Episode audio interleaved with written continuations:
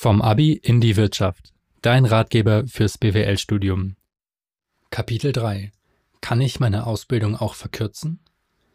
Im Normalfall dauern kaufmännische Ausbildungen circa drei Jahre. Während dieser Zeit hast du drei Berufsschulblöcke und kannst fünf bis sechs Stationen in deinem Unternehmen durchlaufen. Mit Abitur verkürzt sich die Ausbildungszeit automatisch auf zweieinhalb Jahre, sodass eine Praxisstation wegfällt. Die Berufsschule ist davon aber erstmal unberührt. Du wirst feststellen, dass in manchen Ausbildungsberufen, zum Beispiel bei Bankkaufleuten oder in meinem Fall Kaufleuten für Marketingkommunikation, große Teile deiner Berufsschulklasse ein Abitur haben. Zweieinhalb Jahre ist also quasi der Standard. Für besonders ambitionierte Azubis gibt es zwei gute Gründe, die Ausbildungsdauer sogar noch weiter auf nur noch knapp zwei Jahre zu verkürzen. Erstens, du bekommst ein halbes Jahr früher dein volles Gehalt. Je nach Branche kann das halbe Jahr Vorsprung schon mal 10.000 Euro mehr auf deinem Konto bedeuten. Grund 2. Du hast die Möglichkeit, direkt in ein anschließendes Studium zu starten. Normalerweise starten Ausbildungen im August oder im September, sodass du bei einer Laufzeit von zweieinhalb Jahren im Januar oder Februar fertig wärst.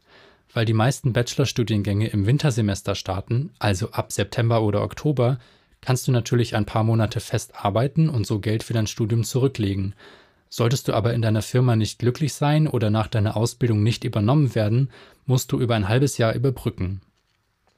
Bei einer Verkürzung auf zwei Jahre wärst du genau rechtzeitig im Juni fertig, sodass du im Herbst nur zwei Jahre nach deinem Abitur schon ins Studium starten kannst. So habe ich es auch gemacht.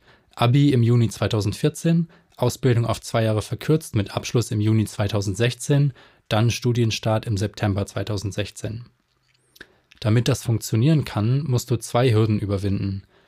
Zunächst einmal müssen deine Noten gut genug sein, damit dein Unternehmen und deine Berufsschule der Verkürzung zustimmen. Wenn du schon im normalen Rhythmus mittelmäßige oder schlechte Noten schreibst, ist die Wahrscheinlichkeit zu groß, dass du deine Abschlussprüfung mit der verkürzten Vorbereitungszeit nicht bestehen würdest. Zweitens, dir fällt ein Schulblock weg, sodass du den Inhalt des dritten Schulblocks selber nebenbei lernen musst.